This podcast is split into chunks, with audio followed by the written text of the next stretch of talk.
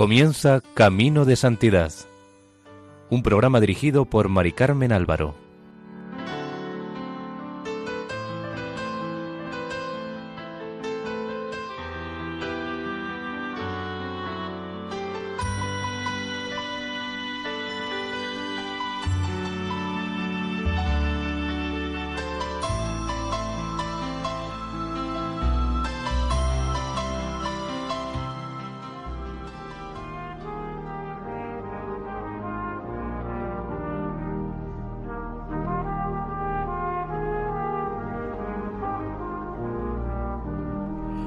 Nuestra cordial bienvenida a Camino de Santidad, un programa realizado por el equipo de Radio María en Castellón, Nuestra Señora del Lledó. Les invitamos a escuchar el decimocuarto capítulo dedicado a la vida de San Juan Bosco.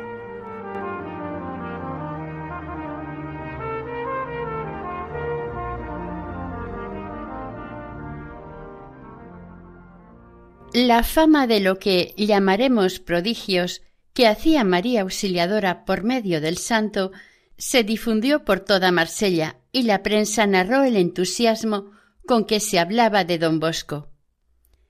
El señor, dijo el cardenal Cagliero, que le acompañaba en aquel viaje, quiso premiar la humildad de su siervo en los quince días que estuvo en Marsella. Una enorme multitud de toda clase de personas deseosas de sus consejos y su bendición, iba todos los días a nuestra casa, dispuesta a esperar desde la mañana a la noche con tal de poder hablarle. Aquellos días fueron un martirio y un triunfo para el siervo de Dios. Muchos enfermos, recibida su bendición, se iban curados o mejorados, otros consolados en sus desgracias, y los demás alentados en sus dudas. El día de la partida había más de doscientas personas en casa que lo esperaban atraídas por la bondad de su corazón y de su fama de santidad. Todos deseaban un recuerdo del siervo de Dios, y vi a muchos que daban cortes a su sotana y a su manteo. No valieron ni protestas ni rechazo, debido a lo cual el siervo de Dios salió muy mal parado en su ropa y tuvo que cambiarla en la casa de Saint-Cyr y de Navarra. Libres a duras penas de aquella inmensa muchedumbre y ya en el coche los dos solos, nos dirigimos a Aubagne. Por el camino el siervo de Dios, humillado y confuso, me dijo Qué admirable es siempre el Señor, y qué grande es su misericordia, que ha querido servirse de un campesino de Becky para poner en movimiento a tanta gente y obrar tales maravillas. De regreso a Italia, pasó por Bordillera, en la Liguria, donde en su presencia y la de dos obispos se colocó la primera piedra de una iglesia en honor de María Auxiliadora. De allí pasó a Roma para tratar con León XIII asuntos muy delicados e importantes que el Papa quería confiarle. Regresó a Turín el 7 de mayo después de cerca de cuatro meses de ausencia. Mientras Dios le concedía estos triunfos, los enemigos de Dios y de la Iglesia le preparaban un atentado. Un exalumno se presentó un día muy nervioso en el oratorio y le contó entre lágrimas que se había inscrito en una secta. Le había tocado a él matarlo y que por si él fallaba habían designado a otros once para intentarlo. Don Bosco intentó calmarlo y tranquilizarlo, pero no lo consiguió. El pobre chaval, después de decirlo, Salió corriendo y al cabo de unos días intentó ahogarse en el río Po.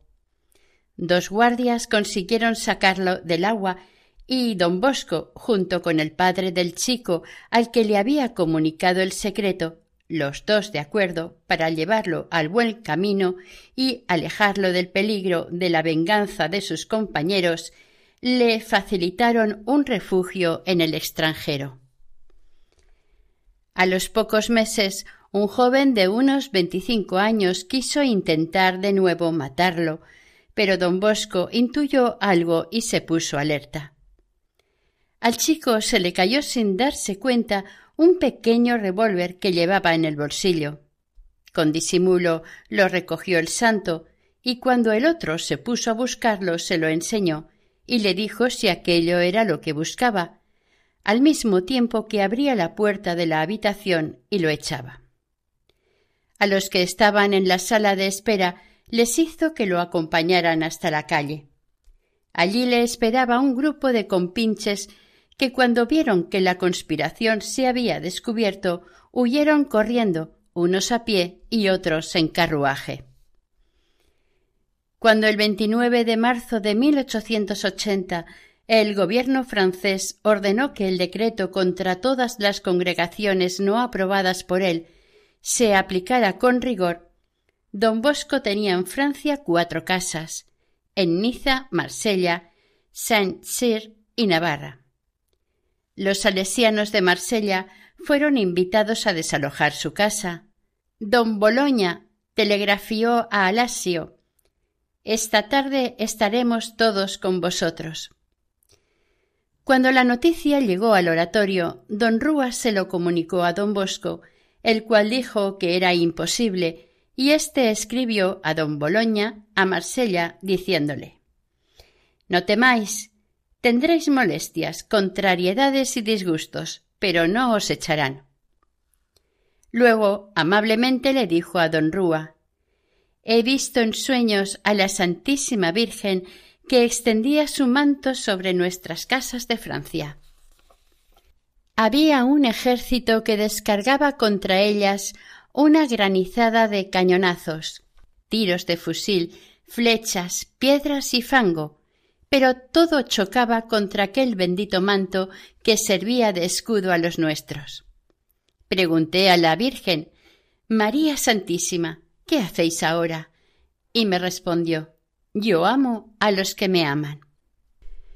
El 10 de enero de 1881, don Bosco anunció a los cooperadores una nueva expedición de misioneros para América del Sur con el fin de ayudar a sus hermanos y a las hijas de María Auxiliadora.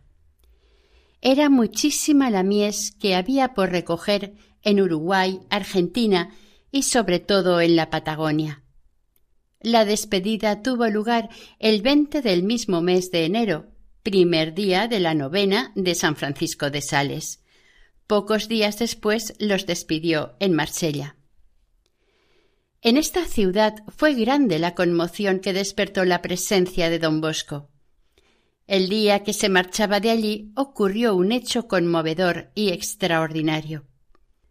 Estando el santo en la casa donde se hospedaba, en un rincón de la sala de espera, repleta de gente, había una mujer con su niño en brazos, pálido e inmóvil. Al parecer estaba moribundo y era ciego. Con el dolor retratado en el rostro, pero resignada y llena de fe, la pobre esperaba el momento de poder acercarse a don Bosco sin conseguirlo. A las once de la mañana fueron a llevarse a don Bosco a la parroquia de San José y todos los que estaban allí se apretujaron a su alrededor. La mujer, ante la imposibilidad de acercarse a él, seguía en el rincón con el niño en brazos, tímida y silenciosa. Su marido fue a llevarle algo de comida, porque la mujer, con la fe puesta en don Bosco, no quería irse. Al cabo de dos horas llegó de vuelta el santo y don Cagliero, que la había visto, tuvo compasión de ella. El niño permanecía inmóvil como si estuviera muerto, y la mujer otra vez quiso acercarse, pero no pudo romper el cordón de gente que rodeaba al santo y éste entró en su habitación. Finalmente llegó la hora en que don Bosco debía dejar Marsella para ir a Niza. Apenas apareció, decenas de personas le estrecharon. La mirada de don Cagliero se posó en la pobre mujer. La vio con tan dolorosa resignación en la cara que se conmovió y volviéndose a don Bosco le dijo Don Bosco, aquella madre pide su bendición. Don Bosco respondió que se hacía tarde y perderían el tren, pero don Cagliero insistió, aclarando que había estado allí todo el día. Y llamando a la mujer en voz alta, hizo que le abrieran camino hasta don Bosco, al cual le presentó el niño que no se movía.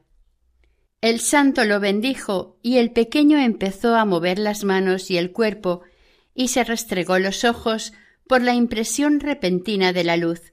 María Auxiliadora había realizado otra maravilla. Denisa se dirigió a Cannes para dar una conferencia.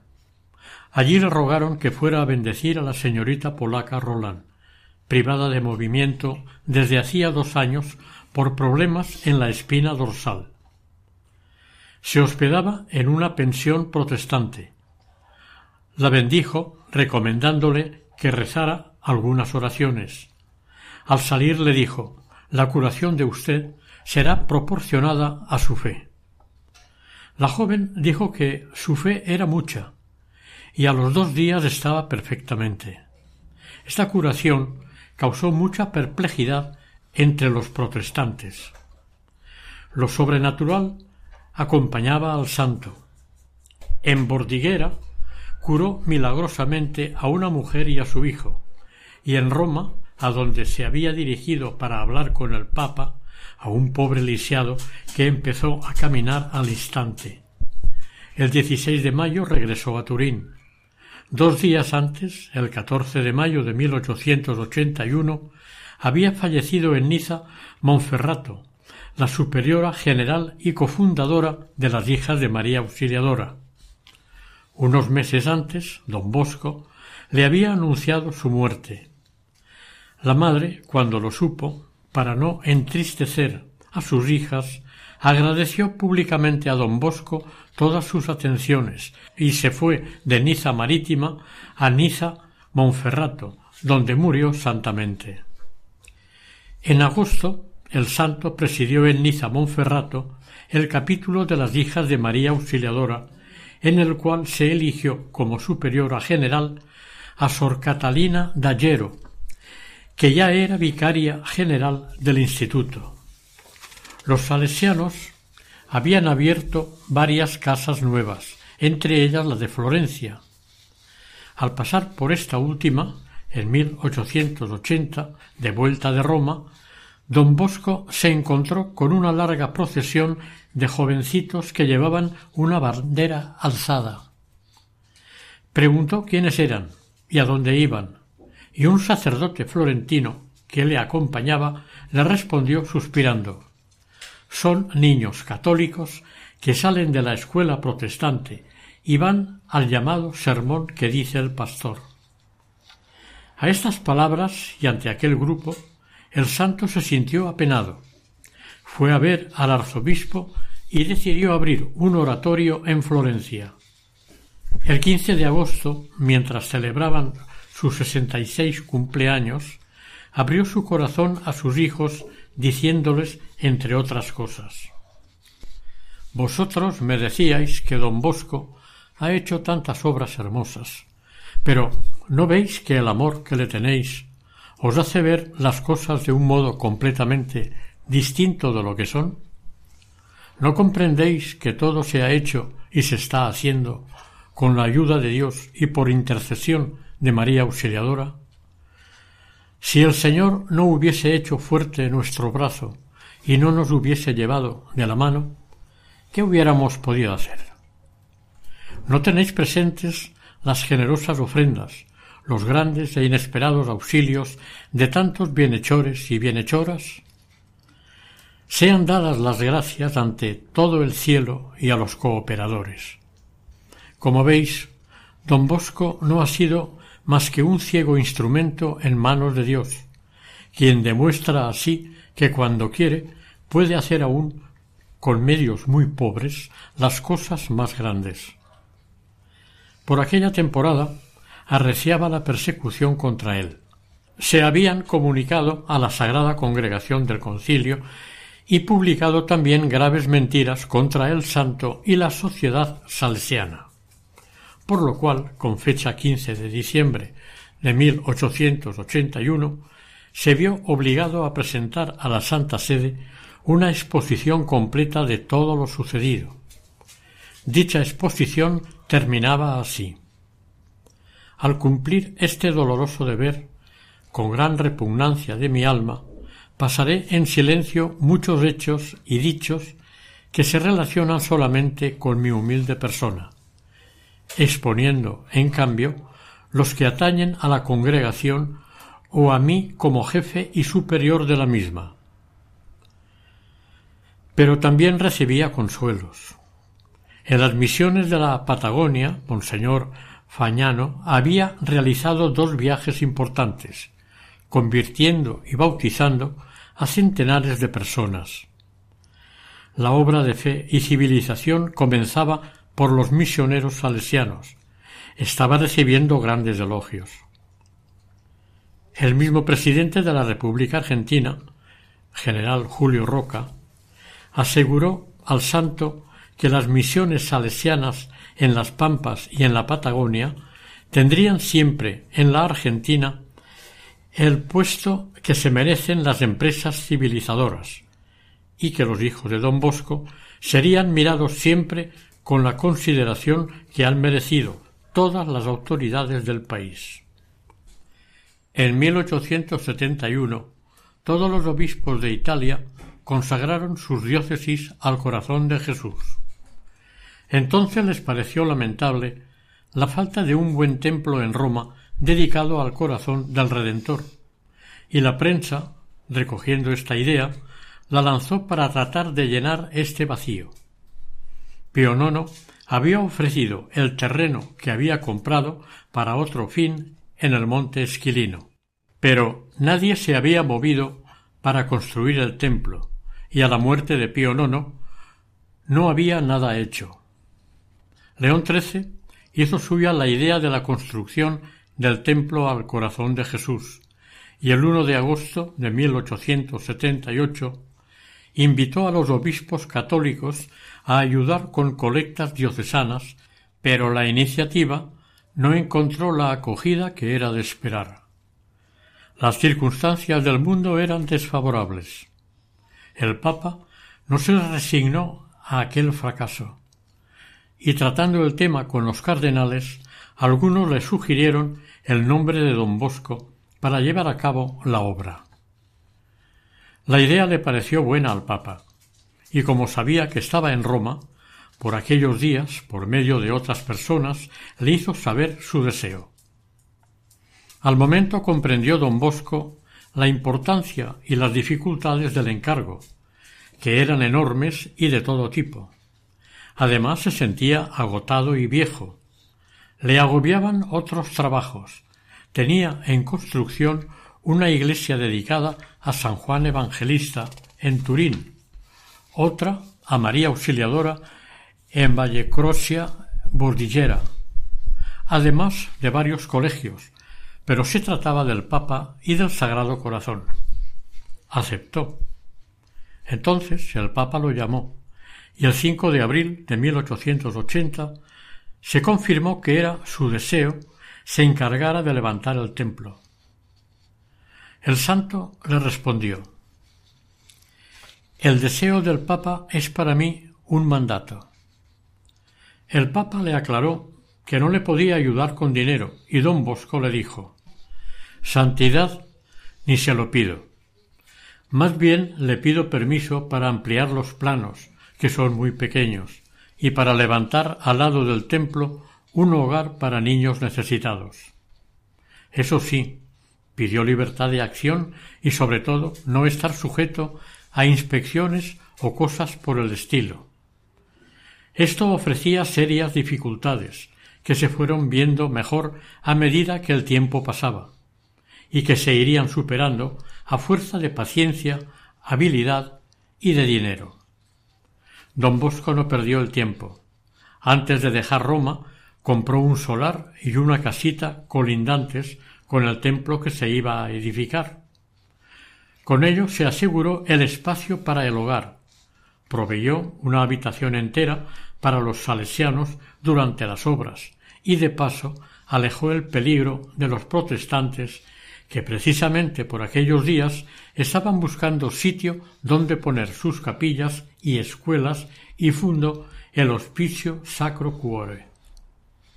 Este encargo avivó más, si cabe, durante los años siguientes, su ya encendido celo. El santo se dedicó a ello en cuerpo y alma, hasta el sacrificio, a pesar de que se encontraba agotado y enfermo. Pero se trataba de Roma, del Papa y del corazón de Jesús. La obra era costosísima, los gastos muchísimos, lo cual da a entender por qué la obra no había prosperado. El talento de don Bosco tuvo que ponerse una vez más a prueba para conseguir recursos. Interesó a la nobleza romana, lanzó miles de folletos de propaganda en varios idiomas, recurrió al ambicionado cebo de las condecoraciones y títulos para los bienhechores ilustres, a las tómbolas, y finalmente, viendo que el tiempo apremiaba y la vida se le iba, se decidió a recoger limosnas también en Francia y España. Finalmente, el 14 de mayo de 1887 pudo ser consagrada la iglesia. Faltaban aún detalles importantes, pero don Bosco insistió en que se consagrase si querían que él asistiese a la consagración, como era deseo de todos, incluso del Papa.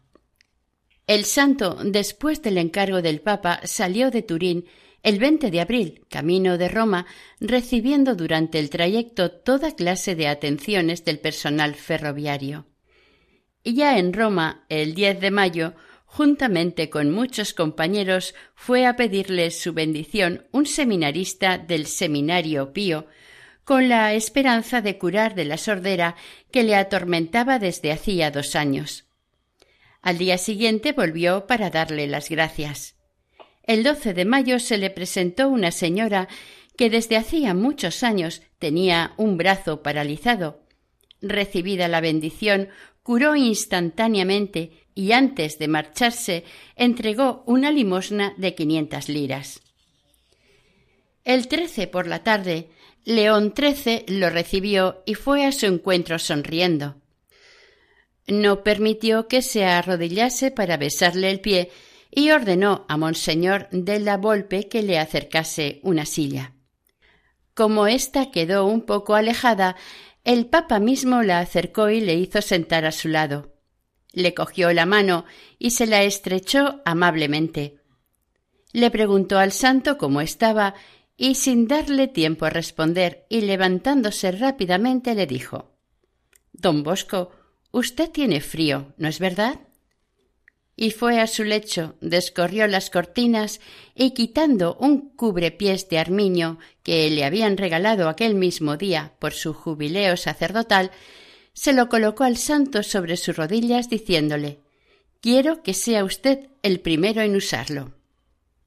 Luego le pidió noticias suyas. Don Bosco, que hasta aquel momento había estado callado sobre todo por lo muy conmovido que estaba por aquella distinción que le hacía el Papa, le respondió Santo Padre, estoy ya viejo, tengo setenta y dos años, y este es mi último viaje y la conclusión de todas mis cosas. Antes de morir, Quería ver una vez más a su santidad y recibir su bendición. Lo he conseguido, y ahora no me queda nada más que cantar. Ahora, Señor, según tu promesa, puedes dejar a tu siervo irse en paz, porque mis ojos han visto a tu Salvador, a quien has presentado ante todos los pueblos, luz para alumbrar a las naciones y gloria de tu pueblo Israel. Yo tengo seis años más que usted, le dijo el Papa, de modo que haga usted cuenta de vivir todavía. Mientras no oiga decir que León XIII ha muerto, esté tranquilo. El santo le contestó Vuestra palabra en ciertos casos es infalible. Yo quisiera aceptar gustoso ese augurio, pero crea que estoy ya al fin de mis días. El Santo Padre le pidió con amabilidad noticias de sus jóvenes y de sus casas, se interesó por las misiones y finalmente le preguntó si necesitaba algo. Don Bosco le habló de la iglesia del Sagrado Corazón que se tenía que consagrar al día siguiente y le recomendó el grupo de cantores del oratorio de Baldoco, los cuales, desde Génova, a donde habían ido a cantar en las fiestas del centenario de Santa Catalina, habían seguido viaje hasta Roma para dar más solemnidad a las fiestas de la consagración de la Iglesia. Esta escolanía del oratorio era entonces famosa en Europa. El Papa animó a don Bosco a que recomendara a los salesianos especialmente obediencia y que siguieran los consejos y tradiciones que les dejara. Luego añadió Sé que ha obtenido usted magníficos resultados educativos con la confesión y comunión frecuentes entre sus niños. Pues bien, continúe y haga que los salesianos a su vez recomienden esta saludable práctica a los niños que les están confiados.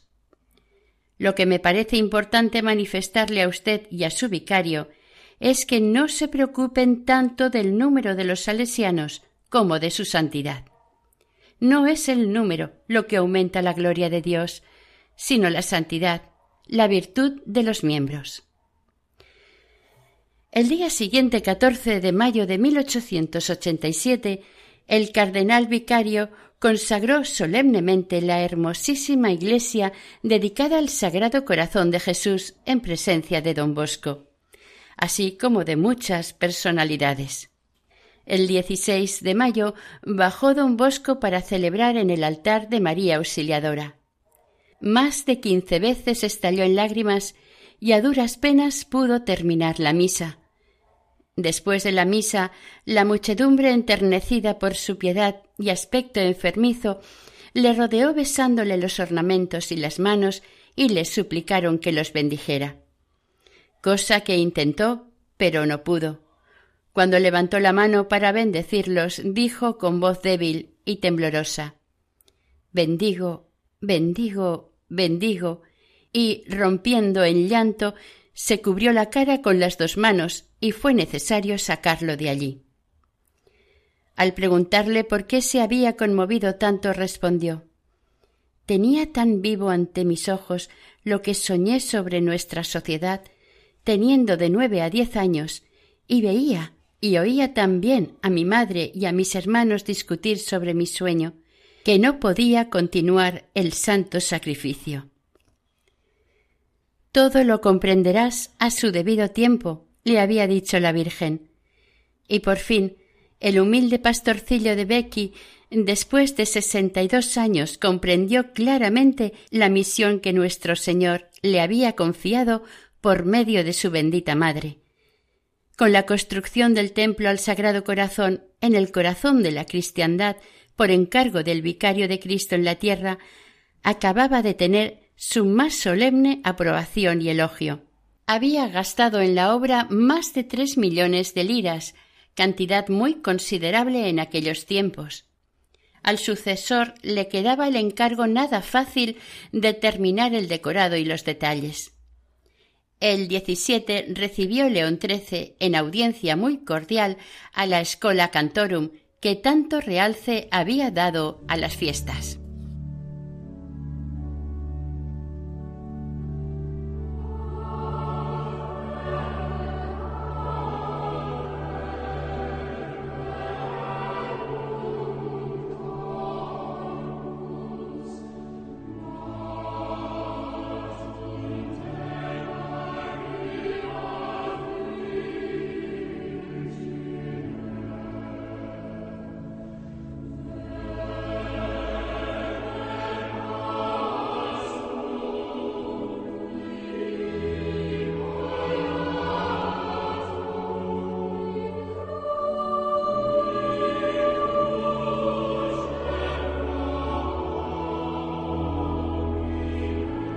Recordamos que están ustedes escuchando el decimocuarto capítulo dedicado a la vida de San Juan Bosco en el programa Camino de Santidad en Radio María.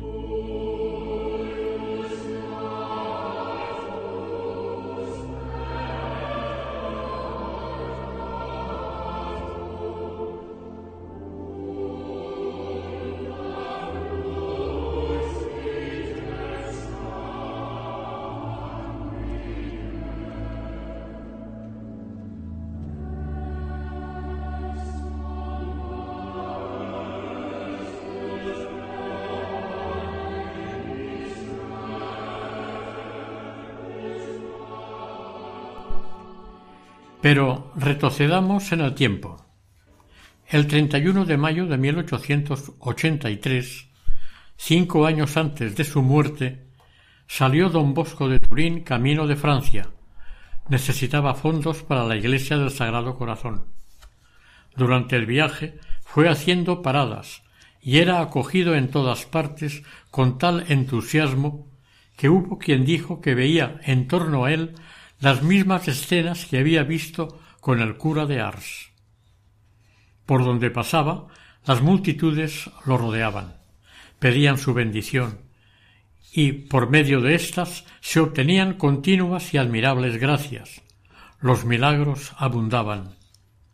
Un día, mientras daba audiencia en la casa donde se hospedaba, llegó el padre de la señora Bouillet, acompañada de un jesuita, para suplicarle que fuera a ver al joven de Bouillet, hijo y sobrino de dos soldados muertos como héroes cristianos en la batalla de Patrí.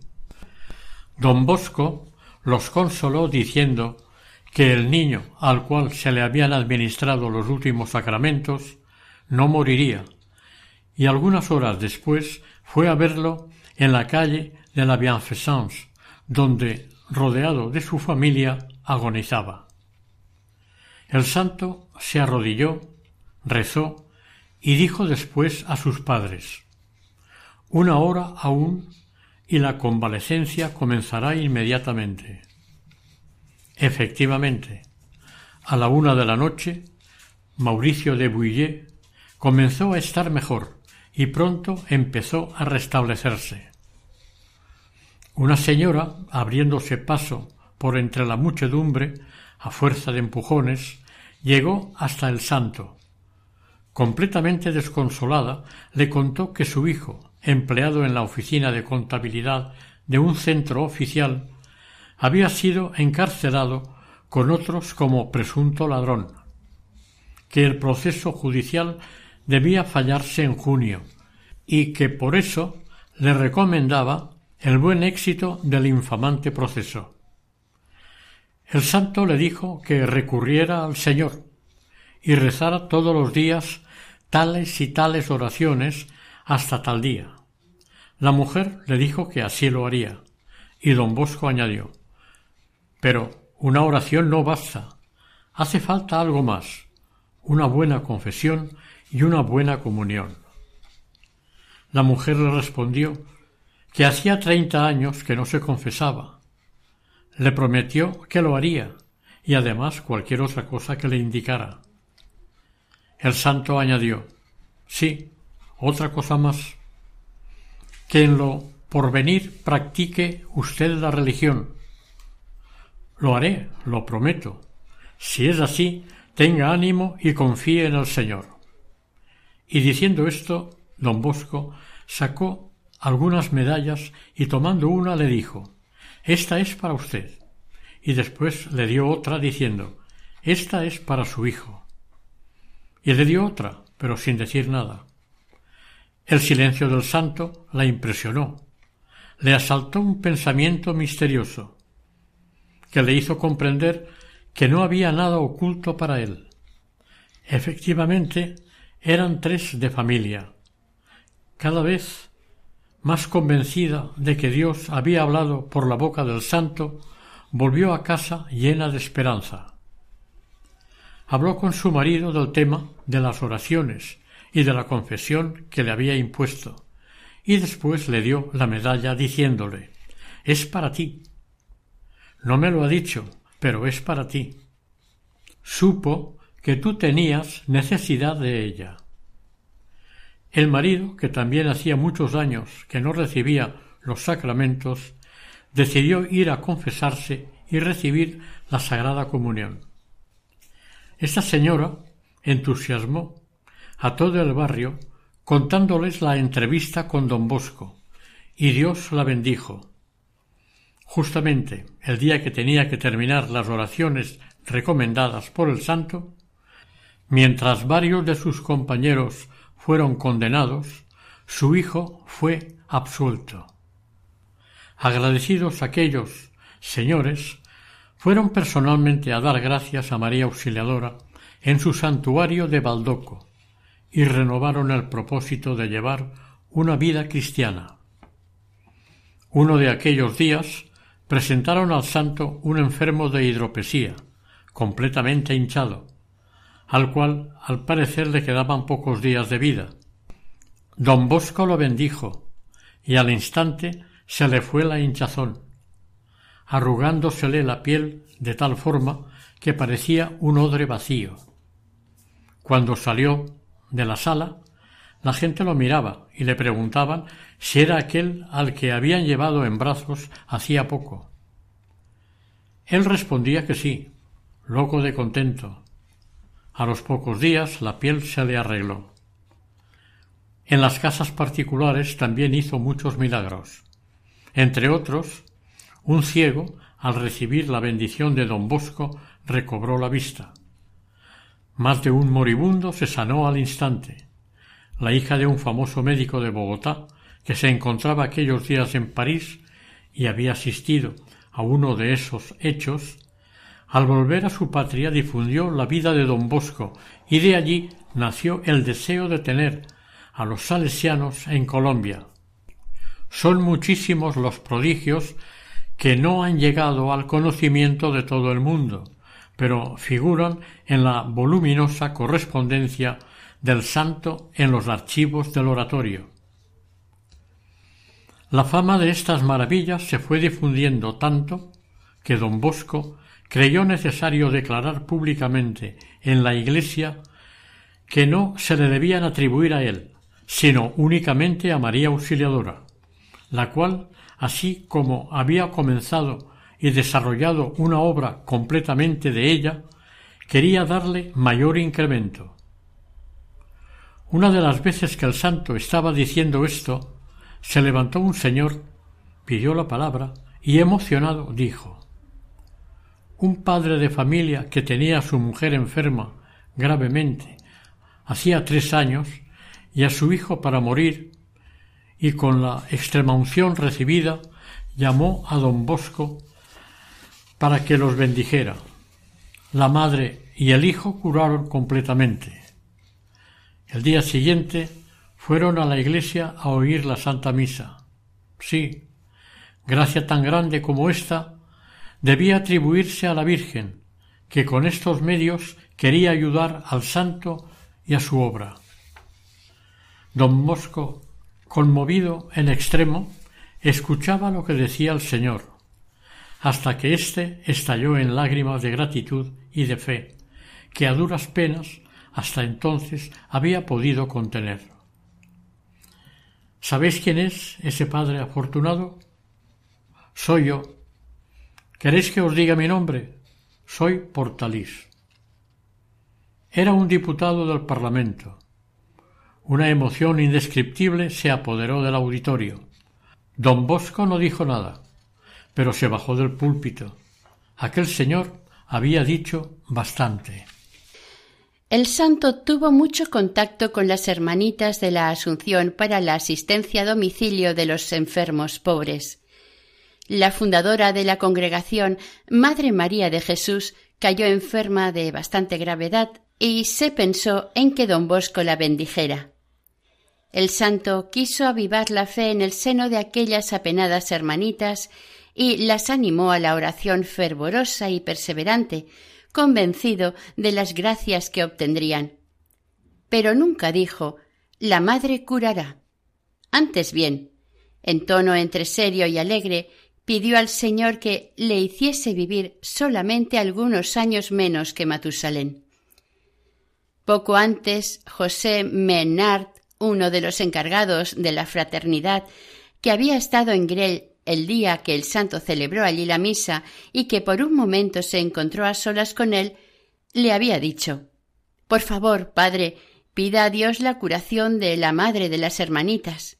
Y don Bosco, cerrando los ojos, hizo un gesto negativo con la cabeza y dijo No, esta obra es de Dios y subsistirá aún sin ella. la Madre María de Jesús murió santamente el 18 de septiembre de aquel mismo año 1883 a los 59 años de edad. La estancia de don Bosco en París, por el entusiasmo que despertó y por el bien que hizo, sería recordada como uno de los triunfos más gloriosos del sacerdocio católico. Nosotros en París, decía un señor al padre Félix Giordano, hasta ahora hemos prestado atención solo a los predicadores de fama, para sacudirnos un poco y despertar de esta insoportable apatía, hemos necesitado que haya venido a vernos don Bosco. El cardenal Lavillerie quiso presentar el santo a los fieles en una de sus visitas y de paso le pidió que le enviara sacerdotes de los suyos para que le ayudaran en su trabajo en Argel y Túnez, donde acogía y formaba niños árabes. Don Bosco le prometió enviar a sus salesianos a Túnez apenas pudiese. La gente sólo quería escuchar a don Bosco, quien con voz débil apenas pudo pronunciar unas pocas y sencillísimas palabras. Muy pocos pudieron oírlas, pero todos o casi todos tenían los ojos humedecidos por las lágrimas. Por su interés transcribimos la entrevista que el santo mantuvo durante su estancia en París, una tarde que le visitó Víctor Hugo. El mismo don Bosco, dos años después, viendo el gran ruido que hacía la prensa mundial sobre la muerte y los funerales laicos del poeta, le dictó a su secretario un extracto del diálogo mantenido con él. Víctor Hugo fue a visitarle de incógnito y don Bosco respetó la voluntad del poeta. Pero está claro que su visita no pasó inadvertida y el abogado Bouley le tiró de la lengua a don Bosco y éste le contestó Puesto que usted lo sabe, se lo diré. Sí, lo he recibido y hemos hablado. Yo creo que todo depende del respeto humano los que le rodean, los que le rodean. Ah, Dios mío, eso es bien triste. Y como le he dicho, no se puede abusar de las gracias de Dios. Le dictó a su secretario. Hará dos años, cuando me hallaba en París, vino a visitarme un personaje completamente de incógnito. Tuve la paciencia de esperar tres horas. Lo recibí en mi habitación a las once de la noche sus primeras palabras fueron estas No se espante, señor, soy un incrédulo, así que no creo en ningún milagro de los que cuentan de usted. Yo respondí No sé ni trato de saber con quién tengo el honor de hablar, pero le aseguro que no tengo la pretensión de hacerle creer lo que no quiere creer. No pienso hablarle de religión de la cual dice no quiere oír palabra. Pero dígame, por favor, ¿Ha sido usted siempre un incrédulo? Víctor Hugo le respondió En mis primeros años fui creyente, como lo fueron mis padres y amigos, pero apenas pude reflexionar sobre mis ideas y razonar, dejé aparte la religión y comencé a vivir como filósofo. Don Bosco le preguntó qué quería decir vivir como filósofo, a lo que Víctor Hugo le respondió que llevar una vida feliz sin preocuparse de lo sobrenatural ni de la vida futura, cosas con las cuales los sacerdotes acostumbran a espantar a la gente sencilla y de poca cultura. Don Bosco le volvió a preguntar qué era para él la vida futura. Víctor Hugo no quería perder el tiempo hablando de eso, alegó que ya hablaría de eso cuando se encontrara en el futuro. El santo le dijo que seguramente bromeaba, pero que le escuchara. Le dijo que en lo futuro podría suceder que cayera enfermo y que los achaques le pusieran en peligro de muerte, cuando se encontrara en el momento de pasar a la eternidad, a lo que Hugo le respondió que entonces tendría el valor para ser filósofo y no preocuparse de lo sobrenatural. Resumiendo, diremos que don Bosco le quiso hacer reflexionar sobre la otra vida, ya que ésta estaba para terminarse y de la eterna no quería que le hablara. ¿Qué sería de él? Víctor Hugo bajó la cabeza, calló y se quedó pensativo. Don Bosco rompió el silencio. Debe usted pensar en lo porvenir. Todavía en ese gran porvenir le quedan a usted algunos instantes de vida. Si los aprovecha, si se sirve de la religión y de la misericordia del Señor, se salvará usted y se salvará para siempre. De otra manera, morirá como incrédulo, como réprobo, como hereje, y todo se habrá perdido para usted. Le diré las cosas más claras aún, o sea que, para usted no hay nada más que la nada, ya que esa es su opinión, o un suplicio eterno que le espera, según mi creencia y la de todo el mundo. Víctor Hugo le respondió No me habla usted ni como filósofo ni como un teólogo, sino como un amigo, y yo lo acepto. Entre mis amigos se discute sólo de filosofía, pero nunca se toca este gran punto, o la eternidad infeliz o la nada. Deseo estudiar bien esta cuestión. Si me lo permite, volveré a hacerle otra visita. Sigue don Bosco. Después de hablar de otras cosas, aquel señor me estrechó la mano al salir y me entregó su tarjeta de visita, en la cual leí estas palabras Víctor Hugo. Volvió otra noche a la misma hora, y estrechando entre las suyas la mano de don Bosco le dijo yo no soy lo que usted quizás habrá pensado. Quise representar el papel de incrédulo. Yo soy Víctor Hugo y le ruego que sea buen amigo mío. Yo creo en lo sobrenatural, creo en Dios y espero morir en manos de un sacerdote que recomiende mi alma al Creador.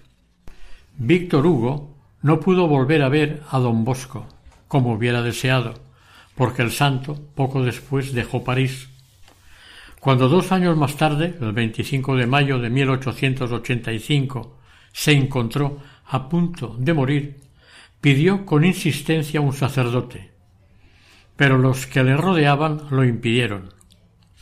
De esto dio testimonio el doctor que le atendió. Parece ser que un sacerdote, amigo personal del poeta, le dio la absolución desde un balcón que daba enfrente de la habitación del moribundo.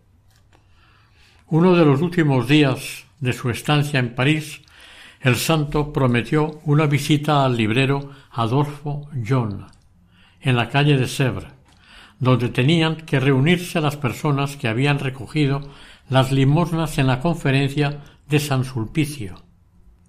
La reunión tenía carácter privado y estaba señalada para las dos, pero la gente se enteró y a la una de la tarde ya estaba la calle llena de gente. Terminada la entrevista, a duras penas pudo subir don Bosco a un carruaje que le tenían preparado, y entonces la muchedumbre comenzó a pedir a gritos al santo que los bendijera. Él se levantó y dijo Sí, sí, os bendigo a todos y a Francia. La mayor parte eran obreros que salían de las fábricas en aquella hora. Todos se quitaron el sombrero, hicieron la señal de la cruz y gritaron Viva don Bosco. Mucha gente fue a visitar a don Bosco para hablar sobre problemas de religión. Otros muchos señores, casados solo civilmente, fueron animados por don Bosco a casarse por la Iglesia. No pocos de ellos pertenecían a las clases más elevadas de la sociedad. Por el bien de las almas, contó confidencialmente, tuve que ocuparme de más de cien casos, cada uno de los cuales valía la pena de hacer un viaje a París. Las invitaciones de comunidades religiosas y ruegos de personas que deseaban hablar con él fueron incesantes, pero no las podía atender todas.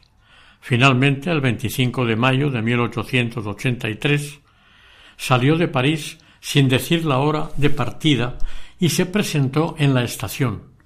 Subió al vagón y se sentó. Pero, en un abrir y cerrar de ojos, se formó delante de su departamento un grupo que atrajo la atención de los pasajeros.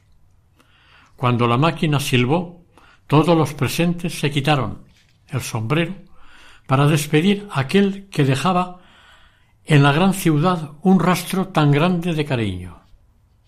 El 31 de mayo, por la mañana, llegó a Baldoco, después de cuatro meses de ausencia. El 24 de junio, debido a que había estado ausente tanto tiempo y a su delicada salud, la fiesta de su santo tuvo un carácter de mayor ternura y alegría. Al final, don Bosco les dio las gracias diciendo que habían incurrido en piadosas exageraciones por lo que habían dicho de él, y añadió Recordad, con todo, siempre que don Bosco no ha sido ni es otra cosa que un pobre instrumento en las manos de un artista habilidísimo, en manos de un artista sapientísimo y omnipotente, que es Dios. Por tanto, tributemos a Dios toda alabanza, honor y gloria.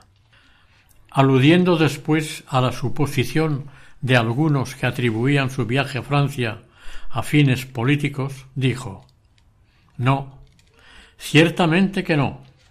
Nosotros no hacemos política con nuestra obra nosotros respetamos a las autoridades constituidas, cumplimos las leyes que deben cumplirse, pagamos los impuestos y vamos adelante, pidiendo solamente que nos dejen hacer el bien a la pobre juventud y salvar a las almas.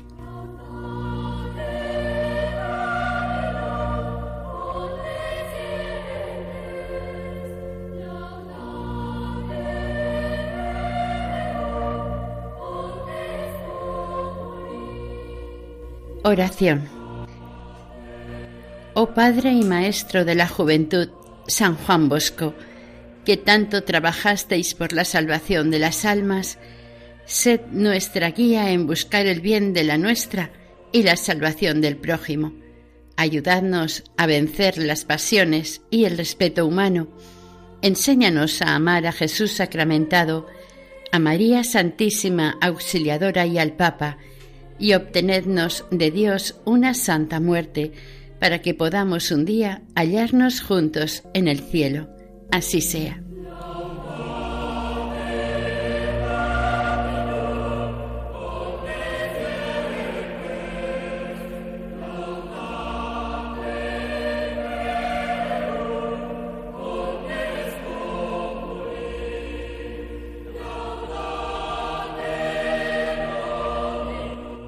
Hasta aquí el capítulo decimocuarto dedicado a la vida de San Juan Bosco, dentro del programa Camino de Santidad, elaborado por el equipo de Radio María en Castellón de Nuestra Señora del Lledó.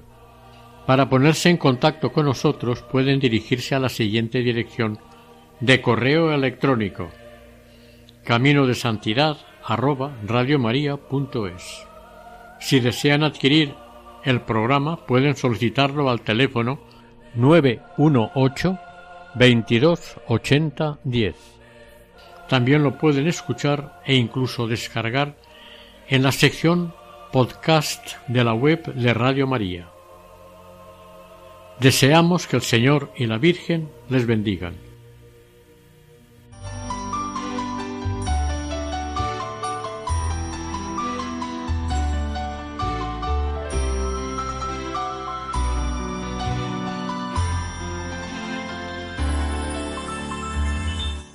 Camino de Santidad.